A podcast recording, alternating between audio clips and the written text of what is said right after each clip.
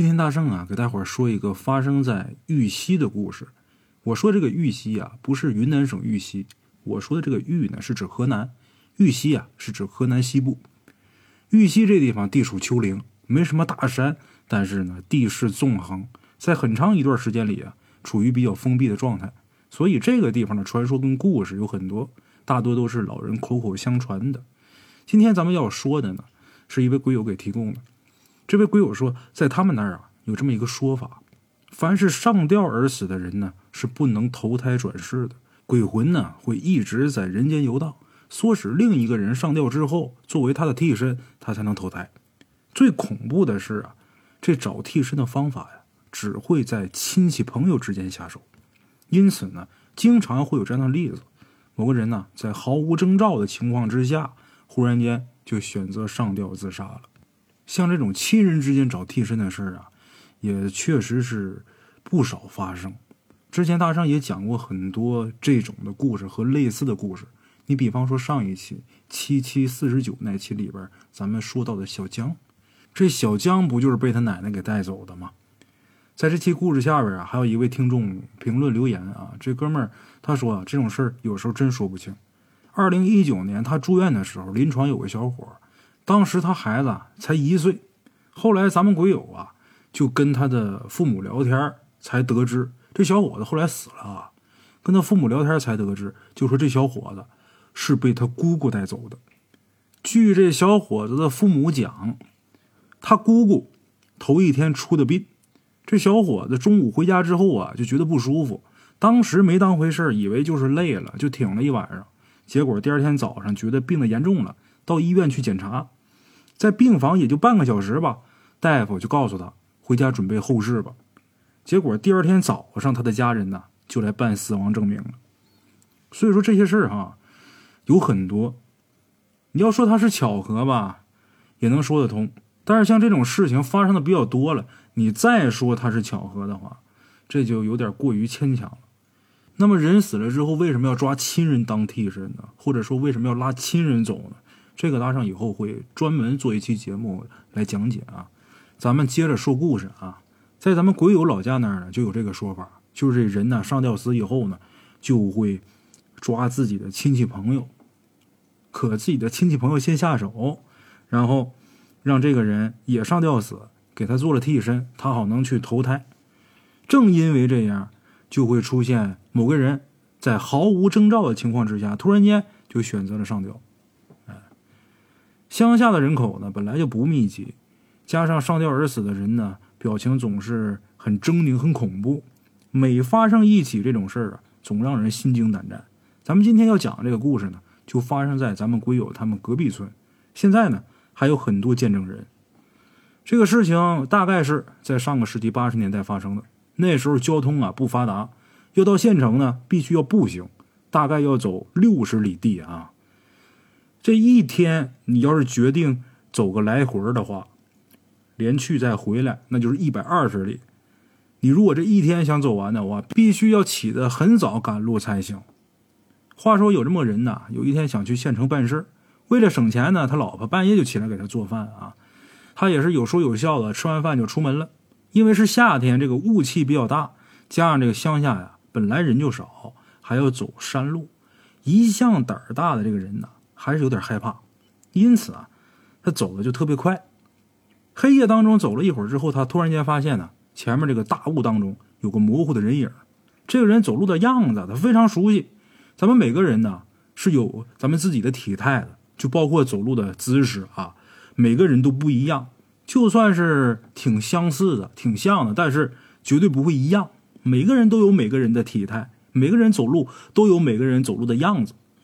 这会儿，这个人他看见前面走路这个人的样子，他非常熟，但是就是想不起来前面这个人到底是谁。这时候他正害怕呢，想着如果碰见熟人的话，咱能一起搭个伴儿啊，一起结伴而行，是不是这心里啊能好受点最起码不至于那么恐惧啊。于是这个人呢就小跑的往前追，追前面这个人。可是奇怪的是啊，甭管他怎么追哈，前面那个人跟他。总有那么一大段距离，他还寻思呢，这人谁呀？怎么走的这么快呀？我都小跑了，怎么还是追不上啊？跟他离得还是那么远。这会儿就开始大声的招呼，可是不管他怎么招呼啊，那人不回头。他心里还奇怪呢，这么熟悉的人，按理说啊，我这么喊他，他应该能听出我的声音呢。他怎么还往前走呢？就这么的往前追了几里地，拐过前面的山坳，前面这人影啊，突然间不见了。就这时候，他猛然想起来，刚才雾中的人影，就是前几年吊死的谁谁谁。想到这儿啊。他这一下就瘫路上，心里边后怕呀。过了很长时间，他才哆哆嗦嗦的爬起来，然后拼命的往回跑，不敢再往前走了。也不知道跑了多长时间，实在是跑不动了，他就站着靠在路边的一棵树上喘气。喘了好一会儿啊，他以为是摆脱了那个人，可是没想到这时候从大树上传来一阵窸窸窣窣的声音。他抬头往上一看，就见那人笑眯眯的蹲在树上，手里边拿着一根棕绳，开口跟他说：“老哥，今天你要走了。”说完这话，这人突然间从树上消失了。说来也奇怪啊，这个人听树上那死鬼说完这话之后啊，反倒不害怕了，跟没事人一样，慢慢的走回家了，也不跑了。回家之后进了家门，正好啊，这会儿天刚放亮，他就把这事儿跟他媳妇儿说了，然后呢，让他媳妇儿做饭。他媳妇儿就挺奇怪的，说：“你刚才吃完饭才出门，怎么又要吃饭呢？”他说：“我饿了，你简单做点就行。”就这样，他媳妇儿又给他弄饭。这人吃完饭呢，又洗了个澡，表现一切都很正常，没什么奇怪的。可是没过一会儿，这人这精神啊，一下就错乱了。不停的摔东西，非要找绳子去上吊。他老婆拉都拉不住，赶紧找邻居，包括这个人的兄弟啊，过来帮忙。四五个男的才把他摁在这个凳子上。知道这种情况，整个生产队的人都过来了。到了下午啊，他这个神情啊，似乎又清醒过来了，最起码能跟大家伙聊天。聊了一会儿之后，大家伙都说呀：“你要是有什么想不开的事儿呢，你就跟大家伙说说。你干嘛非得走那条路呢？”他也是一劲儿的点头，是是是，刚才啊，我是一时糊涂。说完话呀，还让他老婆去做饭呢。大家伙都来了，做顿饭，好好招待招待大家。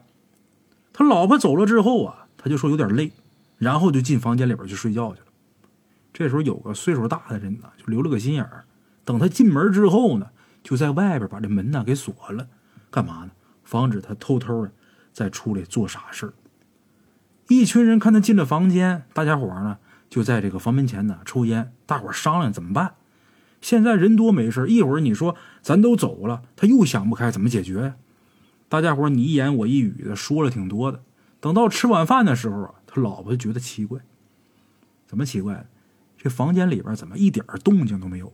这会儿大家伙也觉得不对劲儿了，把房门打开一看，这人已经用自己的裤腰带啊。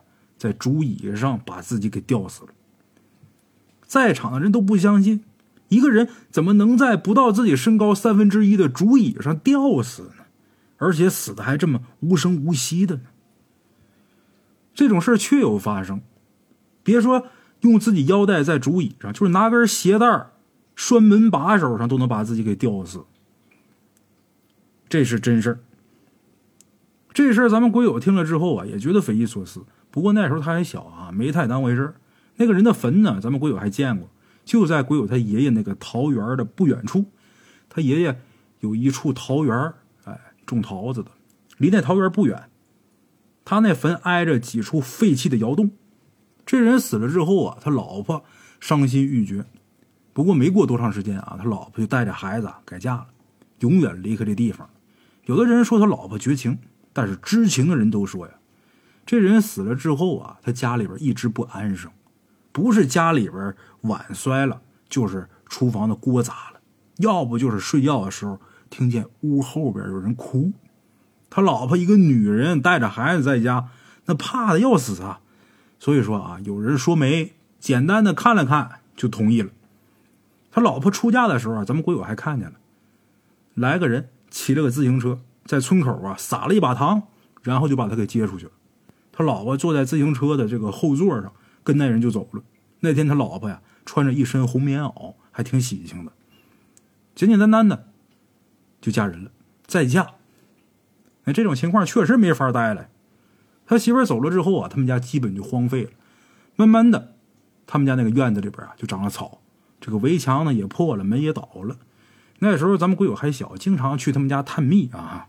当然呢，也没探着什么啊。在咱们鬼友那儿啊，有很多破瓦寒窑，有很多废弃的窑洞。以前有要饭的没地方住的，就在那些破窑里边住。有些人死了没有办法葬进祖坟的，他们家这些亲人呢，就会先把这死岛放进这些窑洞里边，然后把这窑洞给封起来，等以后能合葬了或者能进祖坟了再挖出来。但是啊，把这个窑洞挖开之后，可不是说直接把棺材给抬出来。这时候得换一口新棺材，那旧棺材就放窑洞里边就不要了。这个人他们家这窑洞，在他媳妇再嫁之后就属于这种情况了。后来有位老人去世没地方安葬，就把这个棺材啊放他们家这窑洞里边放了一段时间。等下葬之后呢，这旧棺材就留在他们家这窑洞里边了。那旧棺材啊，咱们会友还见过，灰不溜秋的，很小的一个，就跟个匣子似的啊。后来咱们鬼友他们那时候小啊，淘气，还去砸，结果被大人给骂回来了。再后来啊，没过几年，这个窑洞旁边的大沟里边啊，就建了一个砖窑，工人没地方住，就住在这窑洞里边。住了一段时间之后，工人们觉得不对劲儿，为什么？因为一到夜里边啊，就能听见有人哭，可是睁开眼睛却发现窑洞里边什么都没有。哎，这件事啊，把那几个工人吓得够呛。久而久之呢。都不敢来这儿住了。可是直到后来啊，他们就算是换地方了，半夜的时候呢，还能听见这地方有男人的哭声。原本咱们鬼友啊，他是不信这事儿。可是等他上初中的时候啊，有一次，他还真听到这个男的的哭声了。那个地方啊，本身就邪性。据说在以前啊，那个沟里边有个老式的砖窑。这烧砖是需要二十四小时有人看着的，然后夏天的时候呢，就有好几个人在那睡。这地方啊，据说在那个砖窑里边铺上凉席，就这凉席就很奇怪。你说他铺地上的啊，谁躺这个席子上面，谁就笑，起来就没事别人问为什么笑啊，起来的人呢都说没啥，就感觉啊心里边可美了，就想笑。只要一躺到那席子上。就会感觉心里美得很，就想笑，挺奇怪的。大伙儿说：“那那心里边美，想笑还不好吗？那不是什么好事邪性。”那么说，咱们鬼友他是怎么听到那个人哭的呢？那时候，咱们鬼友他爷爷奶奶呀，在一个荒无人烟的地方啊，种了十亩桃树。哎，那桃园呢，在一个丘陵上面，三面都是沟。为了方便看桃呢，就在里边盖了个房子。因为远离人烟比较安静，鬼友他爷爷奶奶啊，慢慢的就住习惯了。冬天的时候也不愿意回村子。初三寒假的时候，咱们鬼友因为没考好，被他爹呀给教训了一顿，这心里边啊挺委屈的，就跑去跟他爷爷奶奶住。他爷爷奶奶住那地方啊很荒凉，放眼望去，四周一片萧条，喊一嗓子，连狗叫声都没有。那桃园呢？还在荒郊野外，除了园子里边有几只鸡、有几只鸭，还有一条老狗以外，基本上没什么娱乐。所以呢，天一放黑，他爷爷奶奶他们就准备睡觉了。咱们鬼友也无聊，就拿个按键手机啊看小说，打算困了就睡觉。当时呢，也不知道是看的什么小说啊，时间长了也忘了，一直就看到深夜。一看时间啊，已经是半夜十一点多了。这时候咱们鬼友呢。也有点困了，正准备睡觉的时候，隐隐约约的就听见外边啊有人哭。外边的风很大，但透过风声还是能清晰的听见，是个男人在哭。他本来想睡觉的，但是不知道怎么回事，那哭声啊一直在他耳边萦绕，而且那个哭声特别凄惨，听得咱们鬼友啊毛骨悚然，越听越害怕，越害怕也就越睡不着。而且那哭声呢，并不是从他一个地方传过来，一会儿从他南边传过来，一会儿从他东边传过来，那会儿咱们鬼友想，这哭声可能是被风吹的，飘飘荡荡的，啊，他没想其他的可能。他那时候毕竟是个小孩嘛，最后实在是害怕了，就把他爷爷给叫醒了。叫醒他爷爷之后啊，他就跟他爷爷说：“爷爷，你听，南边沟里边有人哭。”之后他爷爷听了一下，说：“哪有啊？没人哭啊。”咱们鬼友爬起来仔细听，让他爷爷仔细听。听了三四次之后，最后一次，咱们鬼友跟他爷爷两个人都没说话，大概安静了一分钟。鬼友他爷爷说：“确实能听见。”咱们鬼友就说：“这大晚上的，怎么会有人哭啊？”鬼友他爷爷翻了个身，又躺下，然后跟咱们鬼友说：“别管闲事，早点睡觉。”鬼友心里边虽然害怕，但是他又想到一种可能，他就问他爷爷说：“是不是有人迷路了呀？”他要是在外边冻死了怎么办？他爷爷嗯了两声，说：“可能是过路的，估计一会儿啊就走了。”鬼友他爷爷说到这儿啊，估计是睡不着了，又爬起来要给咱们鬼友讲故事。他爷爷那个故事啊，都是比较吓人的，大半夜咱们鬼友不敢听，也不想听。他爷爷说不听故事，那就聊天吧。这爷孙俩就闲聊，也不知道怎么的。就聊到那个在竹椅上吊死的那个男的，就聊到他身上了。聊到这儿啊，咱们鬼友突然间心中有了一个想法，就问他爷爷：“爷爷，外边哭这人，不会就是那个上吊死的人吧？”鬼友他爷爷听了咱们鬼友的话，就斥责他，就说：“你别瞎说八道的，都死这么多年了。”但是他爷这一句话刚说完，外面那哭声啊。突然间就停止了，就在咱们鬼友奇怪的时候，他爷爷却突然拉着他说：“快躺下，睡觉。”咱们鬼友还奇怪呢，聊得好好的，怎么突然间就让我睡觉呢？本来咱们鬼友啊还不想睡，但是又被他爷爷拉了一把。他爷爷说：“都几点了，快睡。”他爷爷说话这语气很严厉，有一种啊不容置疑的威严。他爷爷本身是一个很和善的老人，见人就笑呵呵的。跟他们这些小孩说话呀，从来都没有脾气。鬼友一看他爷爷这样啊，只能把手机关了，钻被窝里。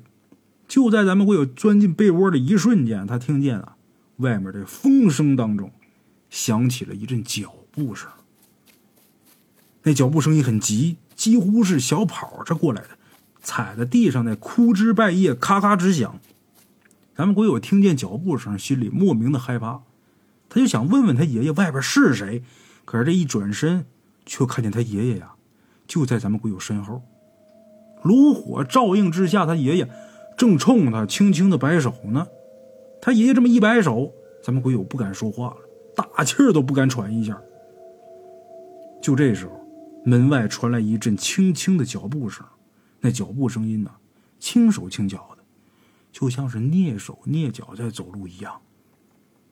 咱们鬼友的耳中，听着这个脚步声音，来到了门口，然后瞬间这门就被敲响。但是那敲门声音不大，就像有人用手指轻轻的叩门一样。听见这敲门声，咱们鬼友有点害怕了。他爷爷伸手摸摸他脑袋，咱们鬼友心里啊才没那么怕。但是下一刻，听见那个人说话的声音，鬼友又开始害怕了，感觉这个人。在门缝那儿，用很轻的声音喊咱们鬼友爷爷的名字，喊了一遍又一遍，但是鬼友他爷爷根本就没搭理他。那个人在门外喊了得有十几分钟，似乎最后啊自己觉得无趣儿，才又轻手轻脚的离开了。第二天早上起来，桃园里那条老狗莫名其妙的死了，死的时候眼睛都没闭上。看见那条老狗死去，鬼友他爷爷呀也很难过，在桃园里边挖了个坑，把狗给埋了。埋狗的时候，鬼友他爷爷跟他说：“昨天晚上来敲门的那个人，就是在竹椅上上吊的那个。”这么多年，他一直在找替死鬼，也不知道是什么原因，一直都没找着。半夜，他就会在下面那条大沟里边哭，哭着哭着，就会走到桃园这边来。似乎是想找个人说说话，可是鬼友他爷爷知道他是鬼，没理过他。也不知道是为什么，鬼友他爷爷说到这儿的时候，咱们鬼友啊，竟然有点同情这个人了。不过鬼友他爷爷交代啊，千万不能对这些东西心慈手软，要不然最后倒霉的，终归会是自己。啊，好了啊，咱们今天的故事啊，就说到这儿。大圣啊，今天是换了一个新的录音设备啊，这麦克风买了好多个，也没有一个合适的。今天这个感觉还不错啊，大家如果听这个效果还可以的话，评论区啊给大圣留言啊，那觉得哪儿不舒服呢，也留言告诉我，我好抓紧改正啊。好了啊，今天就到这儿，咱们下期见。